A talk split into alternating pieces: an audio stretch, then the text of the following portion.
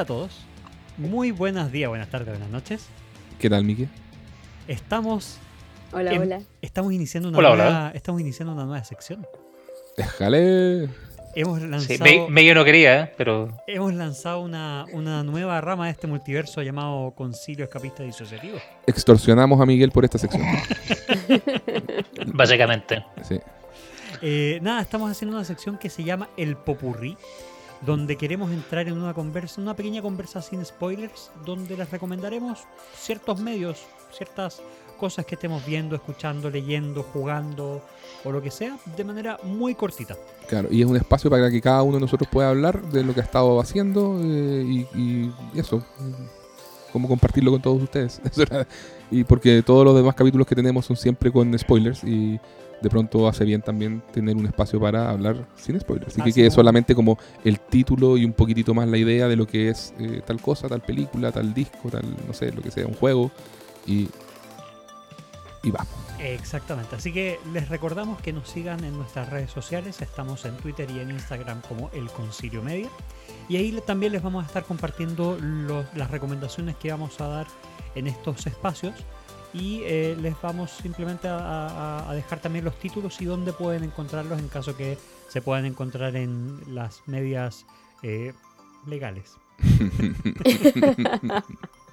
Sí, eso, es- eso Wink, en realidad, eso siempre es eh, información útil, do- donde pueden ver la, Sí, la de serie. todas o. Es verdad. Bien, Miguel. Como pueden eh, haber escuchado, estamos aquí con Connie, con Gonzalo, con Diego y ¿quién les habla? Anfitrión. El próximo a ser destronado.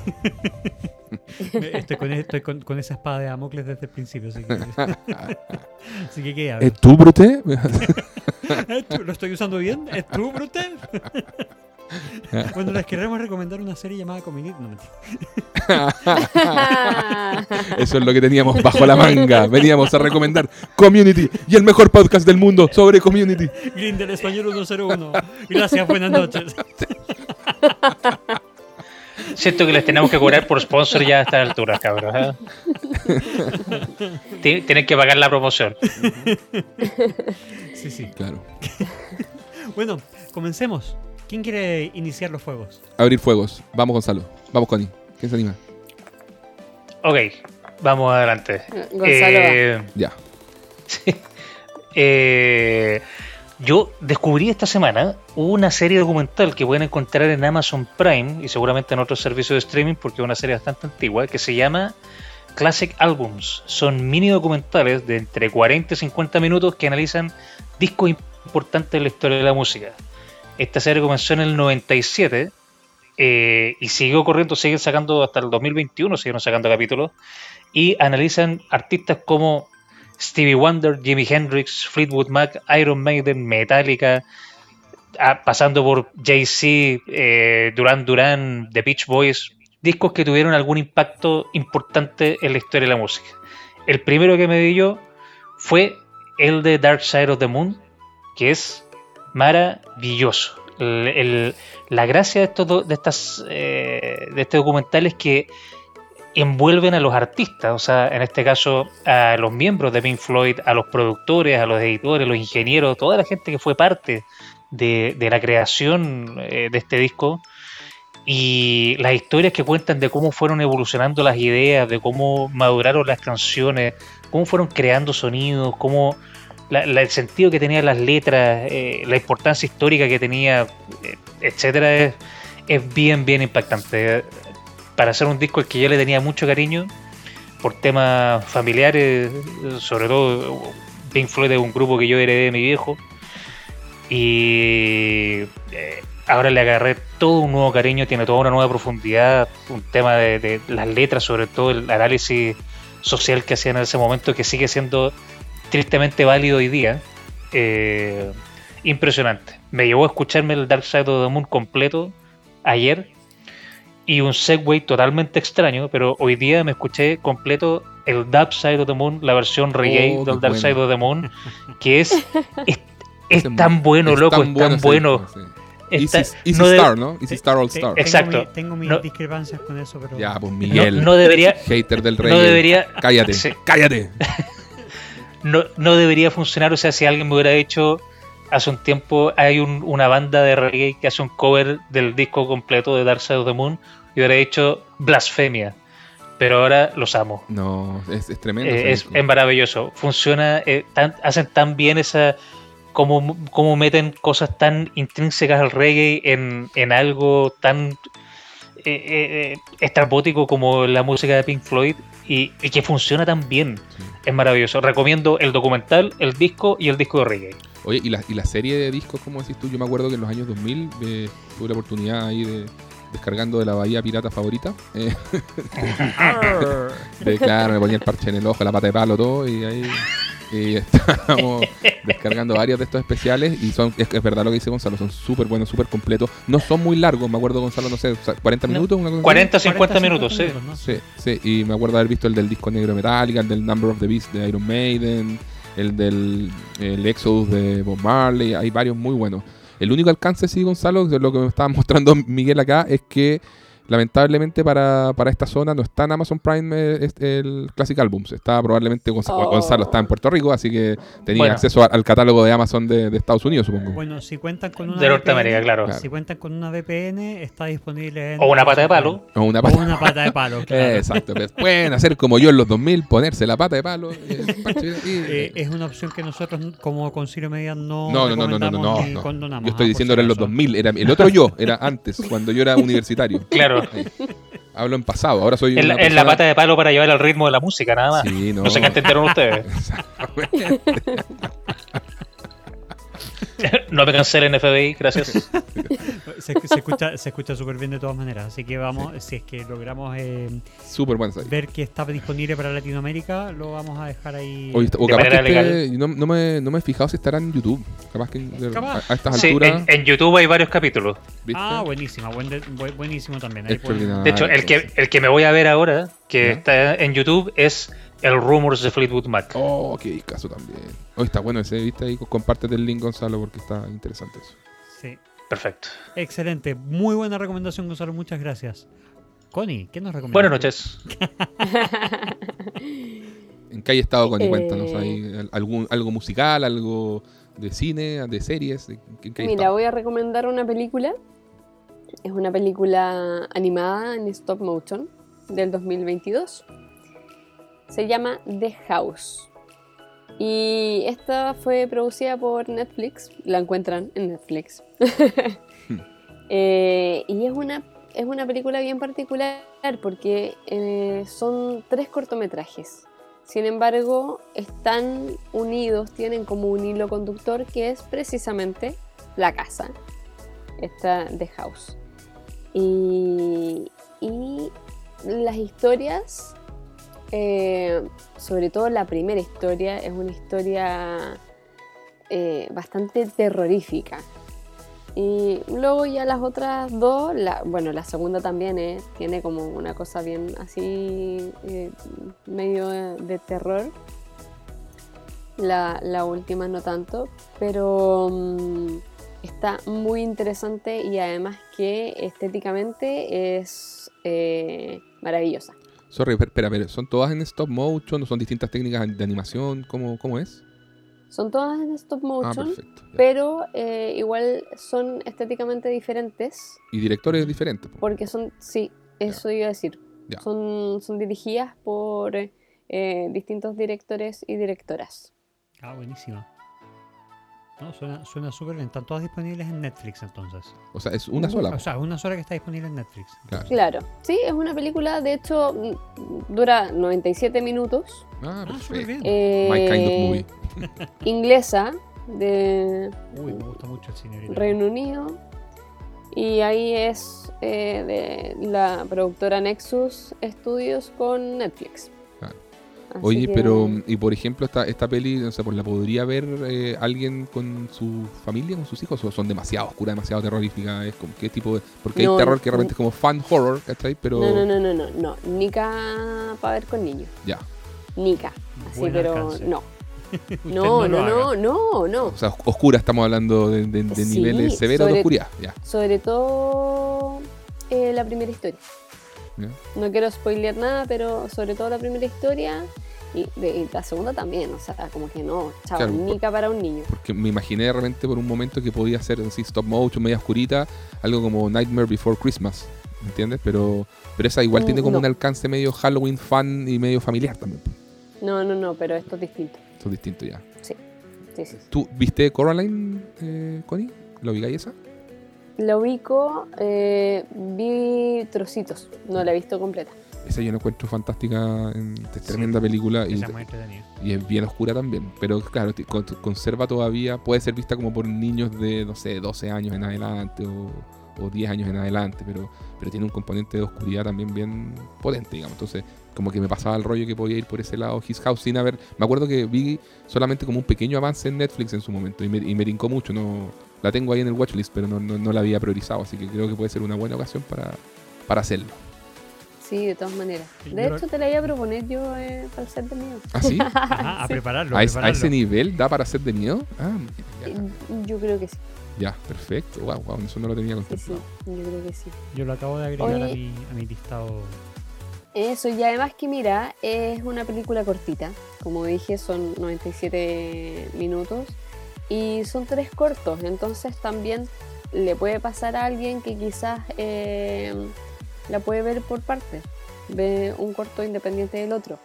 Se puede ver así y se deja ver así, digamos, no, no es algo como que vas a estar como matando tanto eh, la, como el impulso de la película eh, versus cuando estás viendo una película que dura una hora y media o lo que sea y la dejas en la mitad. Claro. ¿Y, y las animaciones son muy así como abstractas o son más, o hay como de todo? No sé, como, creo que haber visto en, en el avance puede ser como medio eh, a- estos como híbridos entre humanos y animales y cosas así. Así como el, fan- el fantástico señor zorro, solo que en versión oscu- oscura. Eh, es que ah, va variando de historia a historia. Ya. Pero claro, o sea, de hecho, mira, cuando tú ves el, el póster, Ujú. eh, puedes ver que hay están como tres franjas en el fondo y ya hay una franja en que hay ratones, hay otra franja y ratones como antropomorfizados, Ya. ya. Eh, hay otra franja en que vemos que son personajes humanos, eh, de animación pero humanos, y otra que son gatos, Ah, perfecto. también en una forma antropomórfica. Ya. Así que sí. Buena recomendación de Connie entonces. pues. Me, me, me, Excelente. me tincó mucho a mí. eh, creo que ahora terminando acá me voy de, de cabeza a His- ¿Cómo se llama? Eh, The, The House. Sí. The House, no ¿cierto? está. Ya está agregado al watchlist. The House. Buenísimo. Oye, yo les traía la serie Only Murders in the Building, solo asesinatos en el edificio, de Star Plus. Es una excelente serie esa. Yo sé que Miguel también la vio, así que ahí Miguel eh, complementa nomás y vamos comentando porque... eh, ¿Tú, Gonzalo, no sé, la viste? Empecé a ver el primer capítulo. eh, o sea, vi el primer capítulo, no la he seguido viendo todavía. Ah, pero tengo, la tengo ahí lista para seguir viendo. Sí, eh, no, es, es muy entretenida. Me- Me pasó algo eh, como de ir creciendo con la serie. O sea, como que no, no me partió convenciendo del capítulo 1, 2. O sea, a ver, parte entretenida, está, está bien, es, un- es lo que llaman un murder mystery. Y como eh, eh, en- estos murder mysteries son como historias justamente, pues, donde hay un asesinato, estamos en Nueva York, en un edificio así como de gente eh, acomodada, que se llama como el Ar- Arconia. Sí. Sí. Y, y en que, nada, pues hay distintos, hay toda una fauna de personajes en esta comunidad. Me recordó en ese sentido como a la película La Comunidad de Alex de la Iglesia, Sí, es genial. porque tiene como una cosa muy de humor negro la, la- la serie. No es tan oscura como la comunidad de Alex de la Iglesia, ni tan sangrienta, pero, pero tiene su tiene su qué. po. Entonces ocurre un, asesinato y la, y la temporada 1, por lo menos que es la que vi yo, entiendo que ya la temporada 2 está casi lista. O sea, la, la- están dando en estos momentos en Star Plus, van estrenando capítulos semana a semana. No sé si van en el capítulo 6 o 7. Pero yo vi eh, solamente la primera temporada, eh, ahora la terminé esta semana. Y, y eso, pues, en este edificio, gente acomodada, eh, ocurre un, un asesinato. Y ocurre que tres de los, de los, eh, de los residentes del edificio, que cada uno tiene, su, tiene distintas historias, está el personaje de- del actor Steve Martin, o Martin Stevens, como me dijo un amigo. Eh, vi- ¿Viste la serie Es- esa que actúa Martin Stevens? Es- es- que- que- Nice. Casi, casi. casi, casi compadre, le dije yo, casi pegaste en el palo. Eh, y actúa él como un, como, como diríamos, como un actor que ya está... Un eh, actor que, que tuvo un éxito en los 80. ese Brazos. gran personaje, claro. era- Claro, tenía un personaje en la televisión, en una serie, y qué sé yo, obviamente ya nadie, nadie se acuerda mucho, el tipo ya está en el, en el olvido y es más viejo y qué sé yo. Y tiene tiempo, po, tiene plata y tiene tiempo. Y está también el personaje de, Tim- de, de Martin Short, que es un actor, Martin Short, que a mí nunca me, me- me gustó mucho en, la- en películas que vi, pero que acá encuentro que me cambió totalmente la, la manera de, de- la percepción que tengo de él y lo encontré divertido y todo. Y él es como un director de, de obras de teatro y que también pues, en algún momento fue De muy Broadway, famoso, sí. de Broadway, claro. Eh, hacía musicales y, se- y su proyecto más ambicioso, el que eh, levantó un montón de plata para hacer, obviamente fue un fracaso. El tipo quedó en el olvido también y es otro de los residentes acá y ahora está, está ya casi prácticamente quebrado pidiendo la ayuda económica a la familia y qué sé yo. Y está el personaje de Selena Gómez, que es una chica que, bueno, por, por razones que, que, ¿cómo se llama? Eh, eh, como familiares, está en estos momentos como quedándose ahí en el departamento de una, de una tía en el Arconia. Y, y ellos tres se ponen a investigar, que da lo mismo, no voy a contar cómo es que se unen ni cómo forman un- como un equipo, y se ponen a investigar el asesinato que ocurrió en el edificio, y a la vez, en paralelo, ta, ta, ta, tan, arman un podcast. y, eso, y eso es maravilloso. Y de hecho la historia se trata más bien de, de cómo buscan, eh, de cómo van buscando pistas para armar su podcast. Exactamente. Eh, esa es la parte como entretenida. Sí, sí, sí. Y, y me fue agarrando como de a poco, como te digo, partió así como muy piolita, sin que no es la gran cosa, pero encuentro que se están buscando algo como liviano, entretenido, para que se deja ver fácil y todo. Y que tiene, como digo, su, me sorprendió porque hubo momentos en que me sacó carcajadas, como que en general estaba como muy así como, ah, ya bien, ah, piola. Y de repente me salía una carcajada porque va agarrando como vuelo la serie y. y, se- y es, muy, y- y es entretenida, como, como decíamos, los personajes son buenos y todo. Este, la- Con los Murder Mystery pasa que hay que tener como un buen nivel de... mm, Yo, yo lo hablaba con Miguel, le decía, me pasa que es muy artificiosa. Y sí, pues lo- lo- en general Miguel me, me hizo el alcance, me dijo que en general los Murder Mystery son muy artificiosos. pues, o sea, como que... Y, sí, o sea, no, no se imaginen acá una cosa que va, que va, que va a ser como una investigación de un crimen más apegado a la- al plano real. y No, no, no, esto, esto, esto es un divertimento eh, puro, suspendan la realidad de lleno y déjense llevar eh, porque este, eh, vale la pena, encuentro que, que está entretenida. Ojalá la temporada 2 que no la ha visto mantenga el nivel.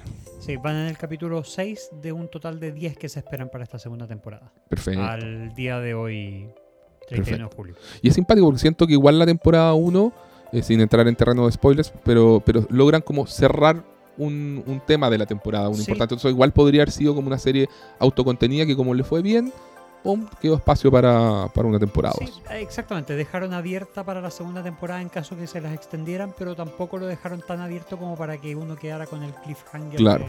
de, de, oh, que, no me contaron. Exactamente, exacto. Entonces va, va haciendo ese juego de que te entrego y a la vez abro nuevas preguntas y eso se agradece siempre, de que también haya, un- hay una entrega de, de ciertas respuestas para la audiencia. Así que yo encuentro que eh, eh, queda como, como buena recomendación. Miguel, Por mi parte, yo les traigo la recomendación de una serie de Paramount Plus original que se llama The Offer. Esta serie eh, trata de la realización de el- del Padrino, de la película El Padrino. Ahora que se están cumpliendo 50 años desde el estreno del Padrino original. Entonces, esta, esta serie, eh, que tiene un casting muy reconocido, está protagonizada por Miles Teller en el, en el papel de Albert Al Ruddy, que es el, el productor de, de la película. Está Matthew Good en el papel de Robert Evans, que era el, el presidente de Paramount. Eh, Dan Fegler en el papel de Francis Ford Coppola. Tenemos a otros personajes que estuvieron, que estuvieron en el momento. O sea, vemos representados a Al Pacino, a Mm. Mario Puzo, a, a Marlon Brando. eh, tenemos a Juno Temple haciendo del asistente de, de Albert Albrady en el personaje de Betty McCart. Y trata de. eh, se basa en los recuerdos que eh, Al Ruddy, que el productor, tiene respecto a la realización del Padrino. Entonces abarca eh, más o menos entre los años 1965 y 1973 eh, donde se ve la realización de la, de la, primero de la escritura de la novela, de la novela El Padrino, por Mario Puzo, de cómo un... Espérate, eh, ¿qué año se publicó la novela de En Mario? 1969. Ah, perfecto. eh, de cómo eh, uno, un ejecutivo de Paramount compró en verde los derechos de realizar la película de, de- del Padrino. O sea, no estaba lista la novela y ya tenía los derechos de eh, película, eh, de, de hacer la película vendidos a Paramount. Que es Por como... Se me ocurre que Bien Steve- jugado. Sí, Súper bien se jugado. me ocurre que Stephen, Stephen King hoy en día debe hacer algo así. Debe decir, ya, se viene mi próxima novela y antes en- verde ya debe estar vendiendo los derechos para la Seguro, película. seguro. No, y de hecho Mario Puzo era, era un autor que no había tenido tanto éxito en sus novelas anteriores. Entonces igual había sido una apuesta. Y, y claro, aquí lo que narran es eh, principalmente eh, cuáles son los distintos tipos de problemas que, que- que este productor, que era de partida, el productor era la primera película que producía. Él había hecho la producción, él era un programador de, de RAND, que era un- una, una corporación que, estaba, que era parte de la defensa de los Estados Unidos y que había descubierto el mundo de la producción, había eh, hecho el pitch de, de la serie Hogan's Heroes, eh, Ah, perfecto. que, que es una serie muy cono- conocida Sí, de los sí. 70, Sí. y que luego de eso produjo otra serie más que no le fue muy bien y produjo El Padrino. Esa fue, era su tercera producción en la vida. Y claro, el tipo Wow. aprendió a producir con El Padrino. Entonces, imagínense, en plena época donde estaba la, donde estaba la mafia funcionando, tuvo que hacer una película de mafia, cosa que la mafia no quería que hiciera. Entonces tuvo que lidiar con, con, con, con la mafia. Con la eh, presión. por la presión que aquí Mm. está representada por, eh, por eh, Joe Colombo, eh, que es eh, un tipo que, eh, al que Giovanni Risi da vida y que lo hace espectacular. También tuvo que lidiar contra las presiones de los ejecutivos de, Paramount, que no que, Paramount estaba en una situación económica muy eh, deficiente. De hecho, habían, le habían apostado la mitad de las fichas a eh, El Padrino y la otra mitad de las fichas a, no me acuerdo qué película era, era una película como de amor, con eh, que, que- que ganó muchos Oscars por allá por los 70. Eh, no me acuerdo, pero también la mencionan en este en esta en esta parte. Dale.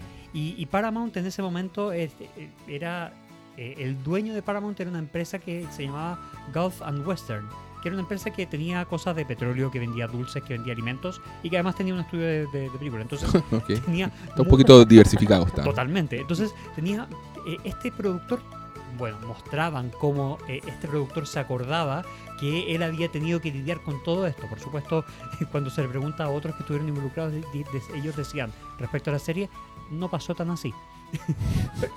claro, los recuerdos embellecen, dice, pero Sí. eh, esto... Y hay que hacer una serie. y hay que hacer una serie. Es una serie limitada de 10 capítulos, que es lo que es, y que abarca desde la escritura de la novela hasta la ceremonia de los Oscars.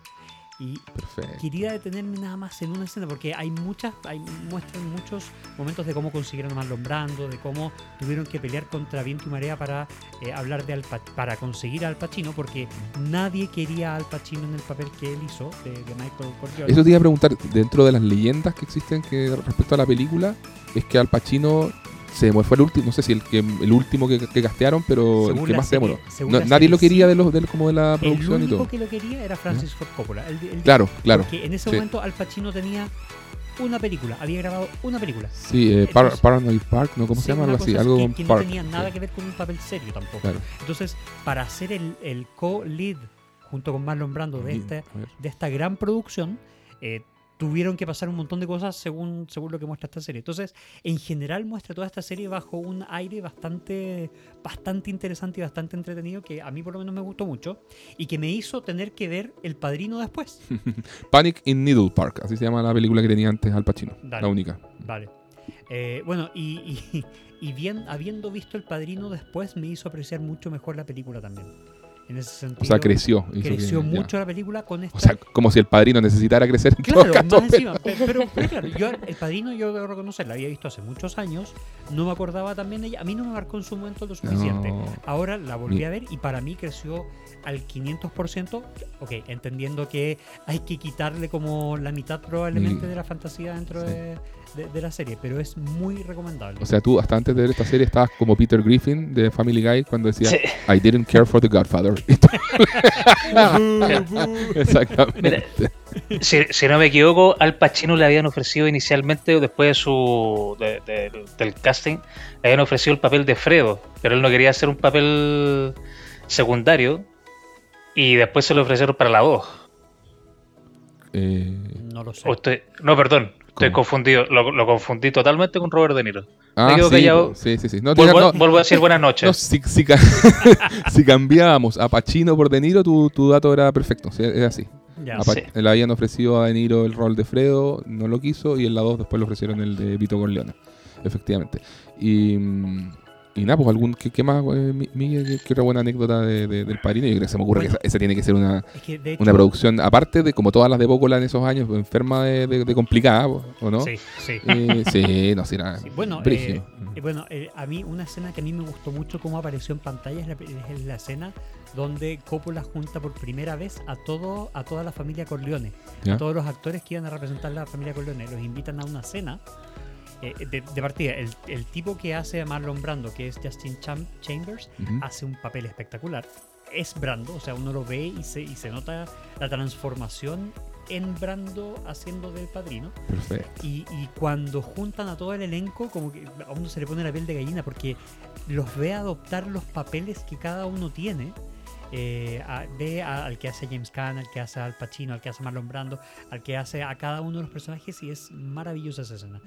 Realmente se las recomiendo, son 10 capítulos, están todos en Paramount Plus y es una serie limitada que muestra esto nada más. ¿eh? Y aparece De Niro, ¿no? Lo muestran No, eh, a De Niro no. audicionando como... A él audicionó para Sony Corleone. No, no lo muestran adicion- eh, audicionando para nada. De hecho, a De Niro lo, lo quieren hacer parte de un trueque con Al Pacino porque De Niro había firmado para otra película de otro de, de Warner, creo.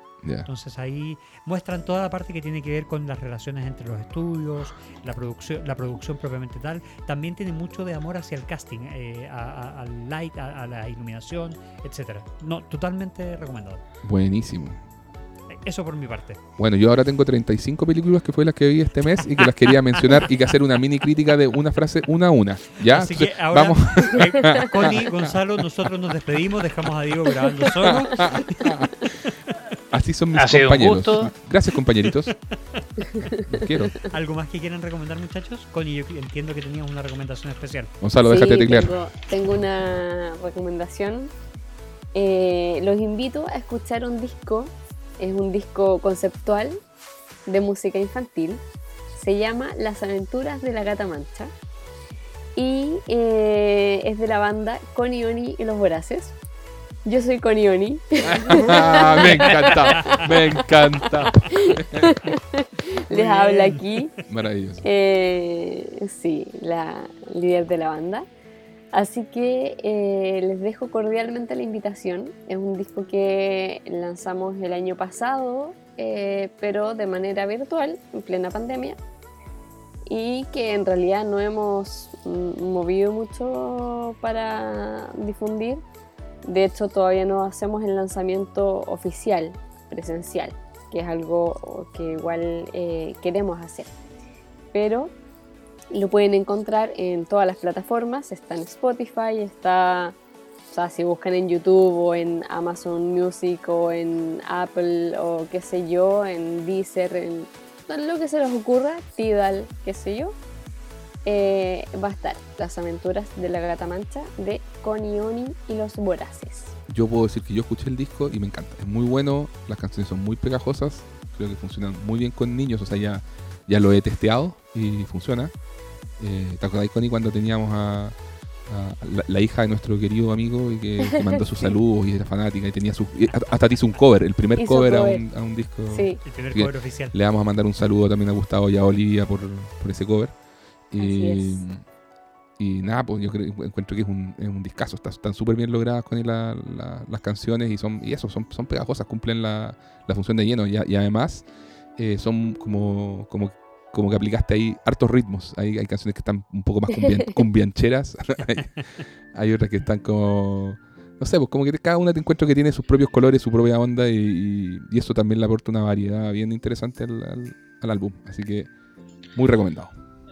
Excelente. Va a ser inaugurado el álbum mañana a las 6 de la mañana cuando estemos dando desayuno a las niñas. Sí, sí. Así que eh, se viene review la próxima Vas semana a ver de, que, que es un golazo. de las aventuras de la Catamancha.